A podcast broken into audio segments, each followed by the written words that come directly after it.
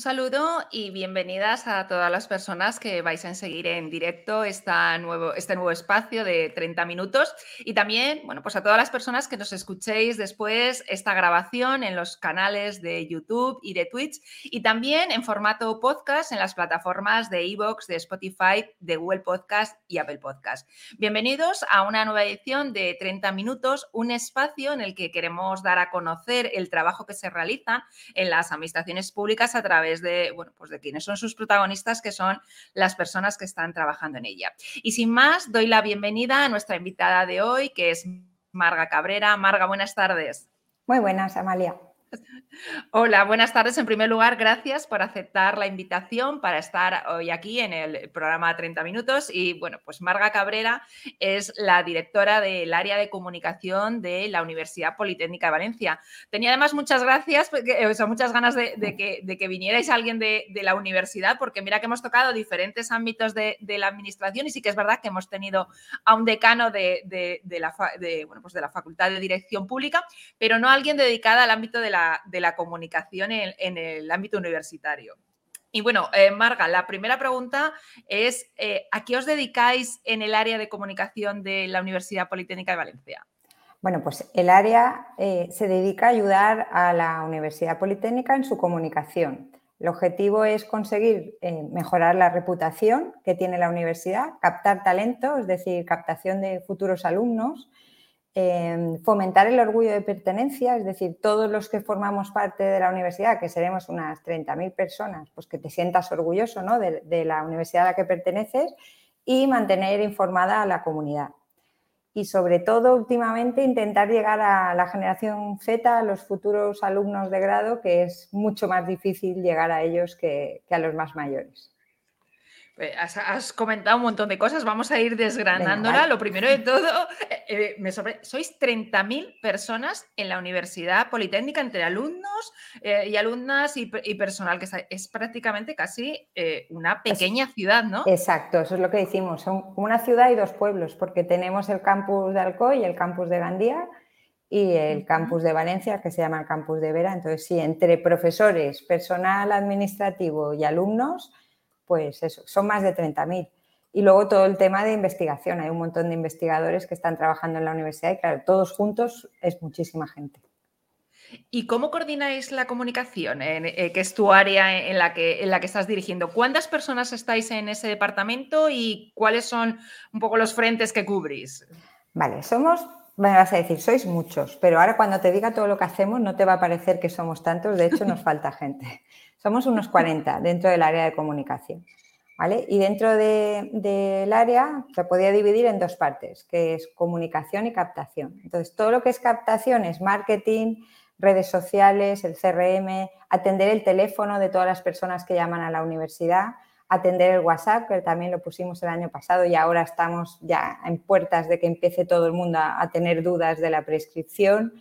Eh, tenemos call center para llamar nosotros a, los futuros alumnos interesados, la web, las jornadas de puertas abiertas que se hacen con institutos, con familias para que conozcan la universidad, visita a los institutos, luego organizamos jornadas para orientadores de los institutos, jornadas para, eh, para, enseñar a los más pequeñitos Ciencia Lab, que son unos talleres de ciencia para que nos vayan conociendo, tenemos los murales de ciencia, todo el tema de acreditaciones, visitas a ferias, todo eso solamente en captación.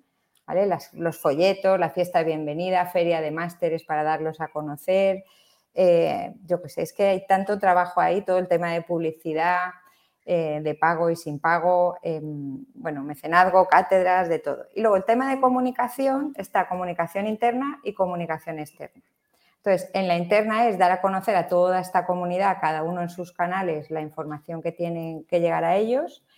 Eh, también hemos puesto en marcha unas pantallas, los MUPIs los llamamos, K, eh, unas pantallas muy grandes dentro del campus donde se va ofreciendo información en formato vídeo. Hay unas más pequeñas. Luego hay en todas las escuelas hay unas pantallas de televisión que también dan información.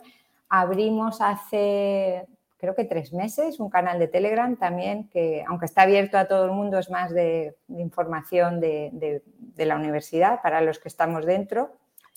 ¿Qué más? Eh, pues no sé, los, correos masivos para informar de temas, las emergencias, que hace poco tuvimos que cerrar la universidad por las lluvias, entonces todo esto tiene que ir muy rápido.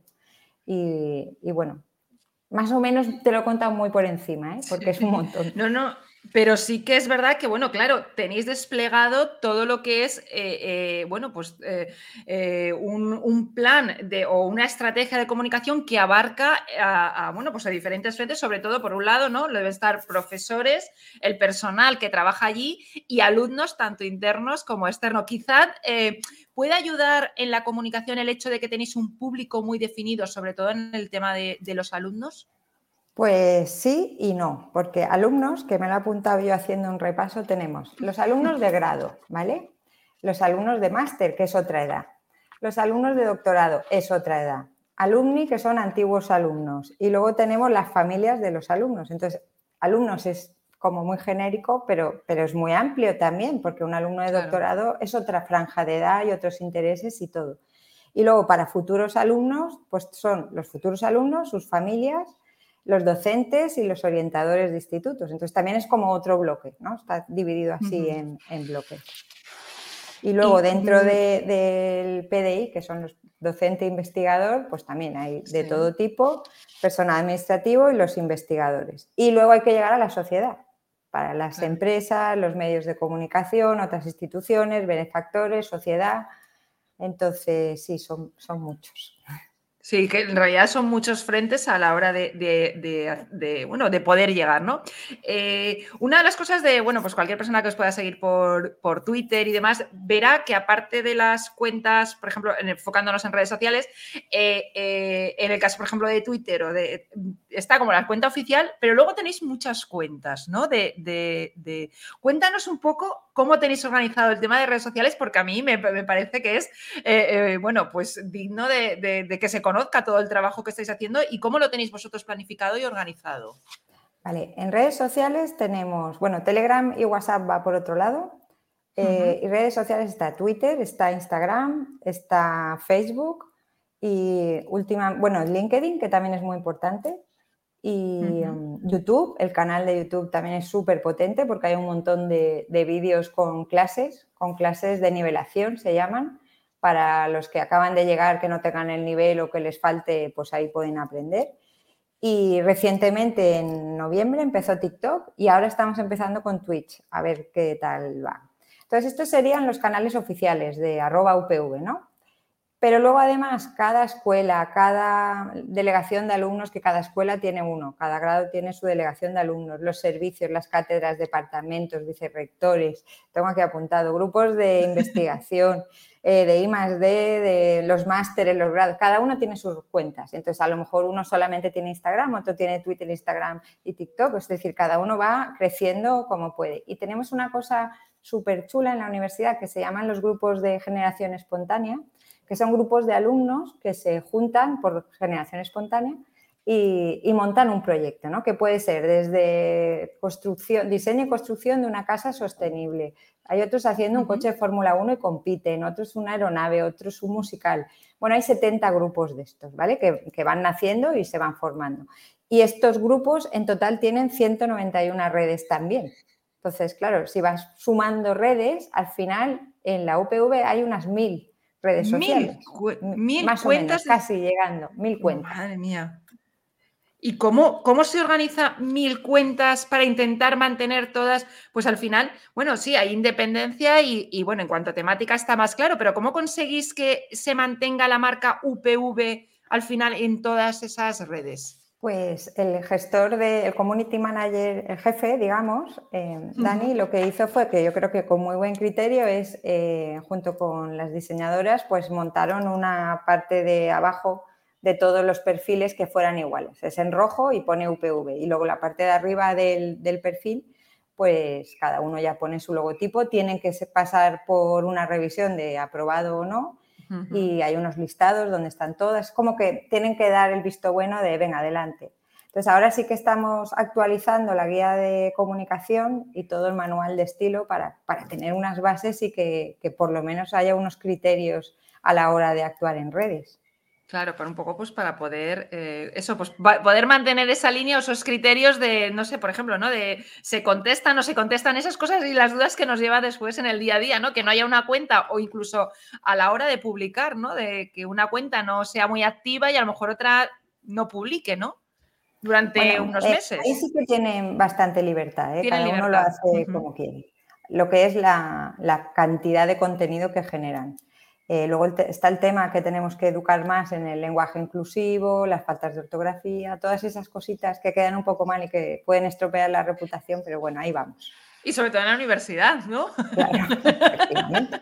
Efectivamente, porque a lo mejor en otro ámbito podíamos, podíamos eh, entender, eh, nunca se puede ser comprensivo con las faltas de ortografía, pero estando hablando de la, de la universidad, de todas las redes que has, que has mencionado, de todos los canales, ¿cuál es el más eh, el que más peso tiene eh, para la, UPV?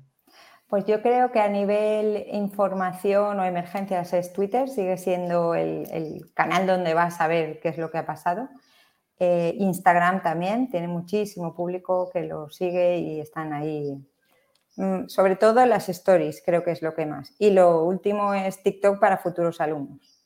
Vale, vamos a entrar en TikTok porque esto yo creo que es. vamos a entrar en TikTok, que yo creo que es un tema porque la gente que nos dedicamos a, comunicación en administraciones públicas y demás, o en otros ámbitos, bueno, las otras redes como que las controlamos, pero TikTok es nuestra, ahora mismo es un poco la, gran barrera. Sois la primera universidad, eh, corrígeme si me equivoco, Marga, que habéis abierto un perfil en TikTok, ¿no? Bueno, no sé si la primera primera, pero que esté funcionando así, yo creo que sí. A ver, cuéntanos cómo, cómo, es ese proceso hasta que efectivamente se toma la decisión. ¿Cómo está siendo esa experiencia de estar en TikTok? Bueno, a ver, eh, yo llevo un año desde el 1 de junio y es como un equipo nuevo, porque cambió el rector y cambió todo el equipo. El vicerrector que tenemos de comunicación es súper abierto a, cualquier experiencia novedosa, le parece todo fenomenal y eso es una suerte, porque directamente te da manga ancha para empezar a trabajar. Entonces, la idea de montar TikTok era que sí o sí teníamos que estar, porque el tema de captación generación Z, o sea, era obligatorio. Pero en el área de comunicación, más o menos, todos tienen mi edad, con lo cual no nos veíamos haciendo TikToks. Así que se, no, bueno, se me ocurrió eh, cederlo a los alumnos, ¿no? que fueran ellos los protagonistas de la cuenta.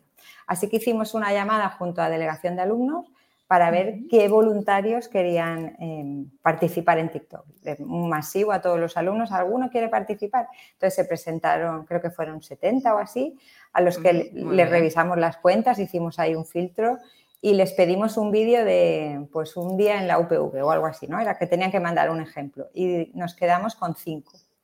Eh, que eran los que más nos parecía que podían funcionar. Y estos cinco les dimos deberes. Tenían que publicar un vídeo al día cada uno, o sea, al final solamente trabajan un día a la semana. Un, día no está mal. no está mal, 30 segundos.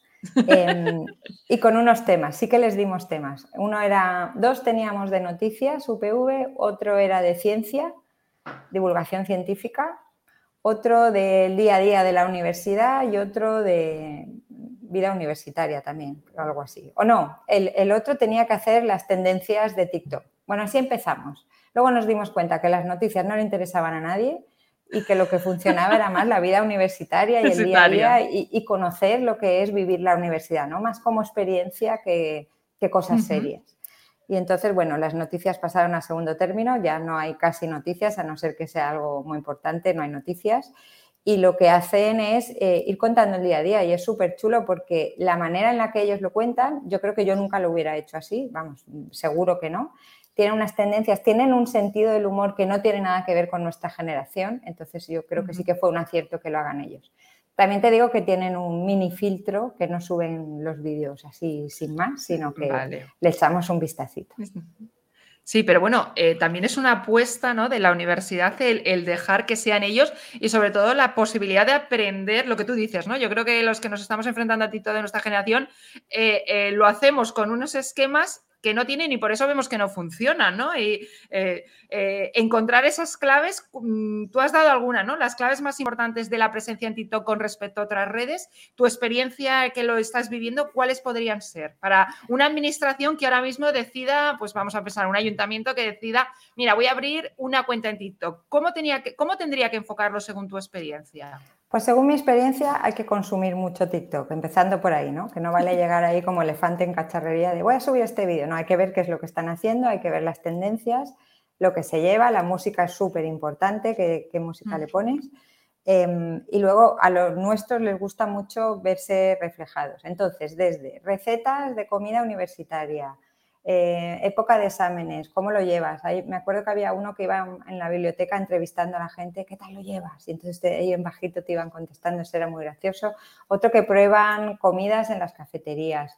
Otro, no sé, eh, agobio en exámenes, mm, pues no sé, el día a día, si es que al final, las fallas, cómo te levantas para ir a clase después de fallas, todos son experiencias que van teniendo ellos y se les ocurre que eso es quizá una, diferencia que tiene TikTok, que es contar ¿no? la, vida, no, tanto como los vídeos preparados que queden bien, sino más esa experiencia, ¿no? quizás esa improvisación para, para, hacerlo. Y eh, hemos visto toda esta parte digital eh, eh, y la relación o los medios de comunicación tradicionales. ¿Os enfocáis en ellos? ¿Son una segunda parte? ¿A vosotros si os interesa más esa parte de captar a los alumnos y, difundir o todavía seguimos haciendo alguna nota de prensa?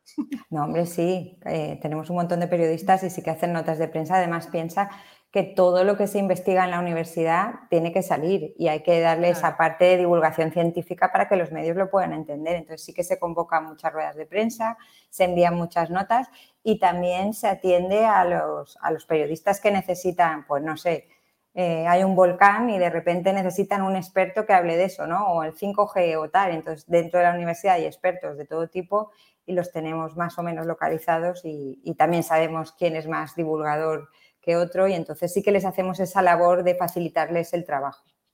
Sí, no, porque debe ser una contraposición también, ¿no? De, cuando se ve. Voy a dejar de todas formas en las notas, tanto de, YouTube como de Twitch, como de, los podcasts, todos los enlaces a todas las redes sociales que tenéis, ¿vale? De, además TikTok, porque yo creo que es muy, muy interesante y tenéis unos vídeos que además son muy divertidos y además se consumen se consume muy, eh, muy, fácilmente. Pero has comentado el tema de, por ejemplo, los investigadores y, ¿no? y, demás, y ahí es una parte importante también de, comunicación. ¿Cómo gestionáis, por ejemplo, toda la comunicación o toda la información que produce la, bueno, la Universidad Politécnica, ya no tanto enfocado a esos alumnos como sino esa generación del conocimiento?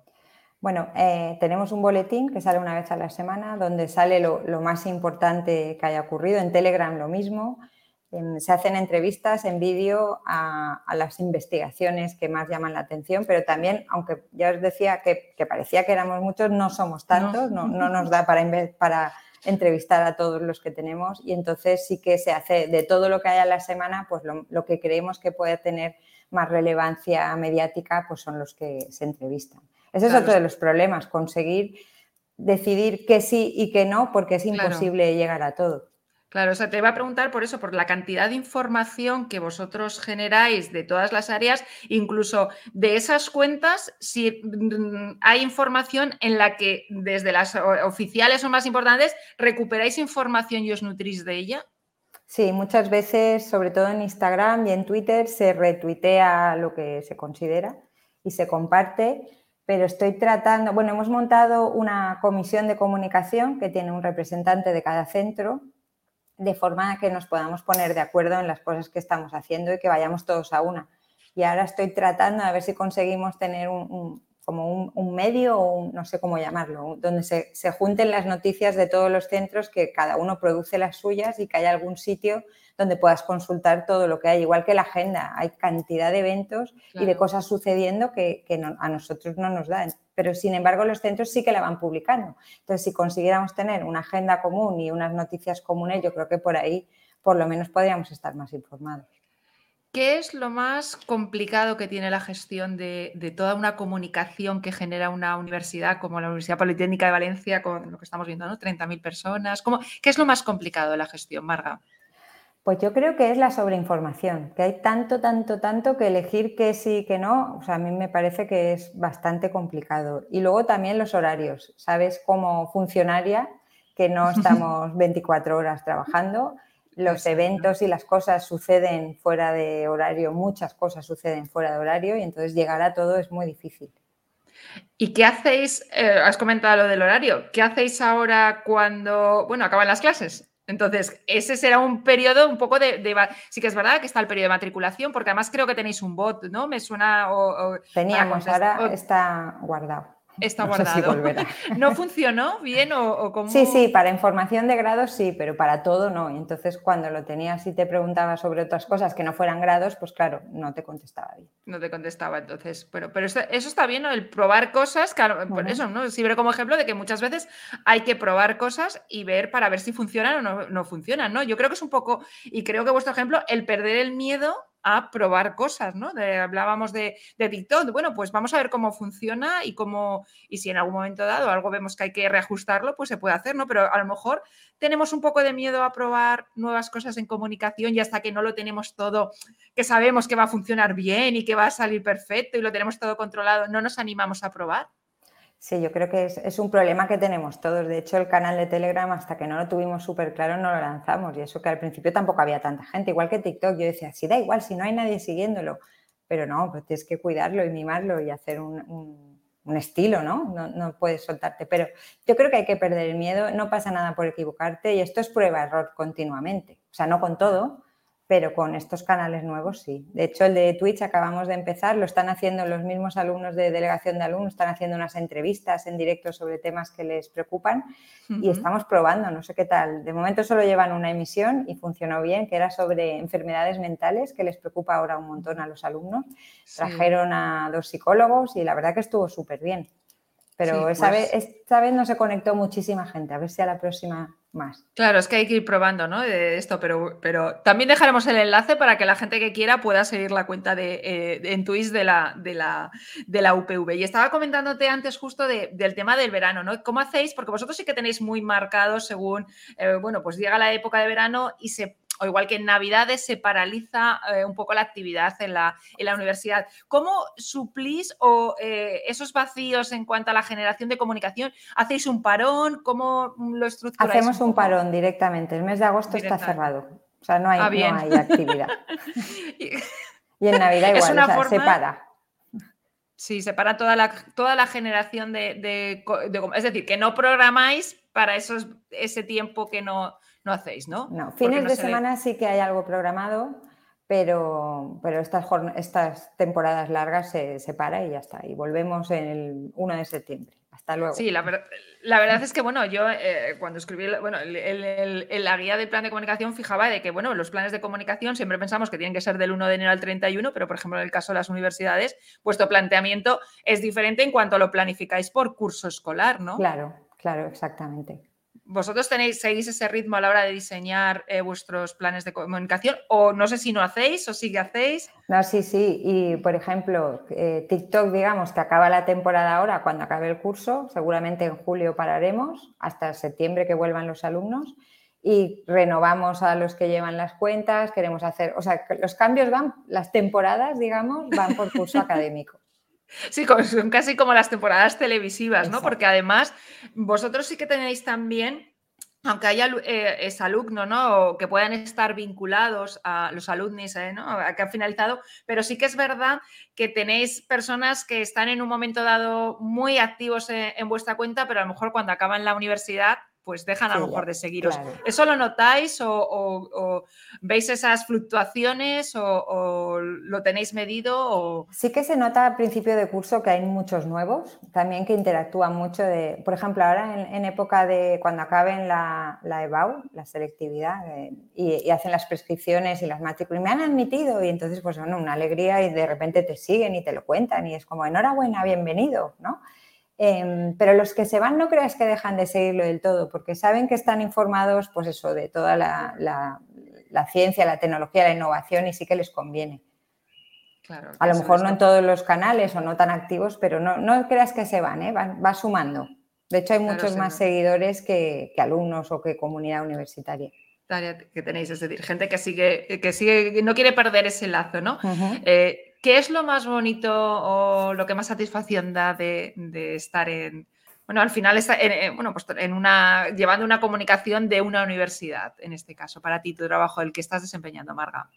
Bueno, a ver, em, conseguir objetivos como que funcione lo de TikTok, em, a mí me parece fantástico. Este año, por ejemplo, le hemos dado una vuelta a la jornada de puertas abiertas de la universidad, que es cuando vienen, vienen en sábados em, gente interesada en los distintos grados y sus padres o las familias.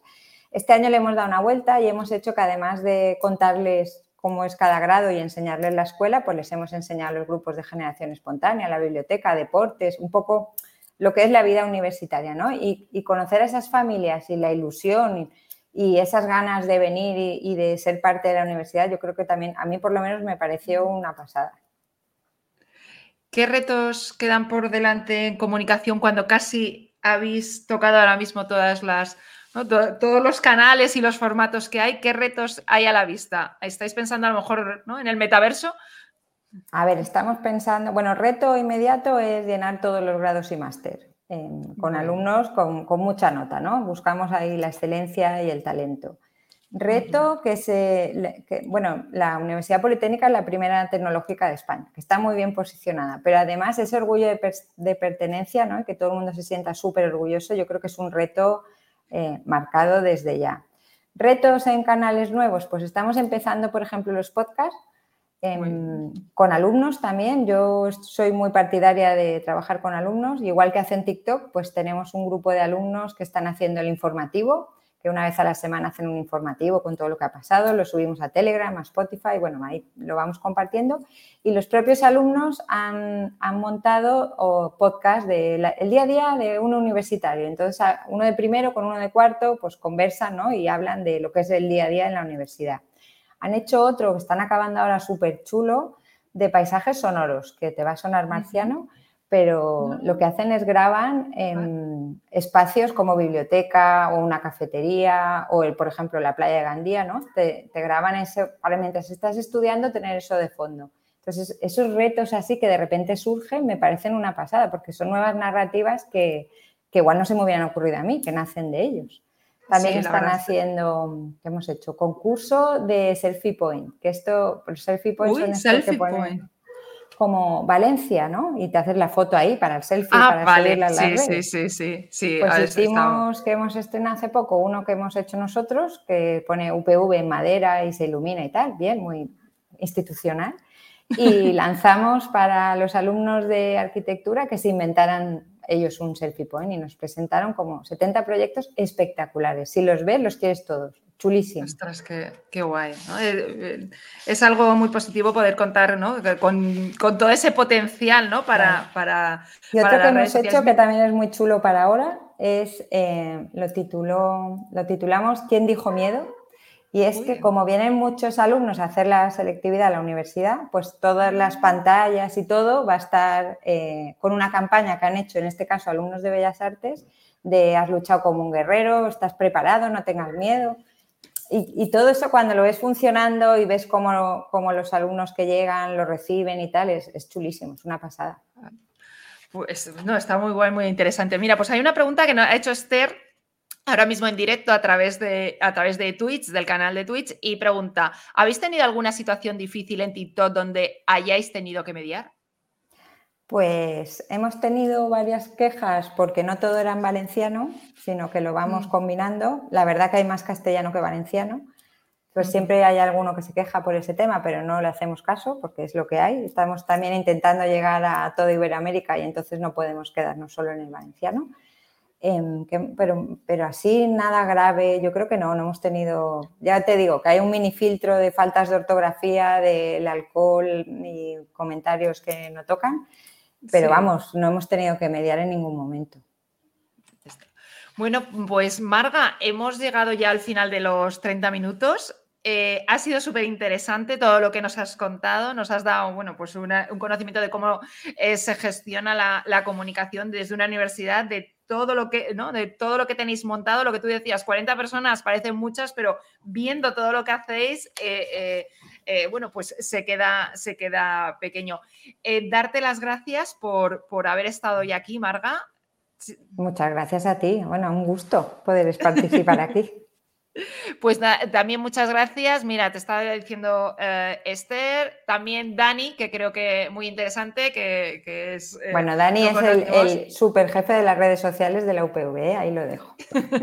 sí, es un, es un crack, nos conocemos y, sin duda que, es un crack.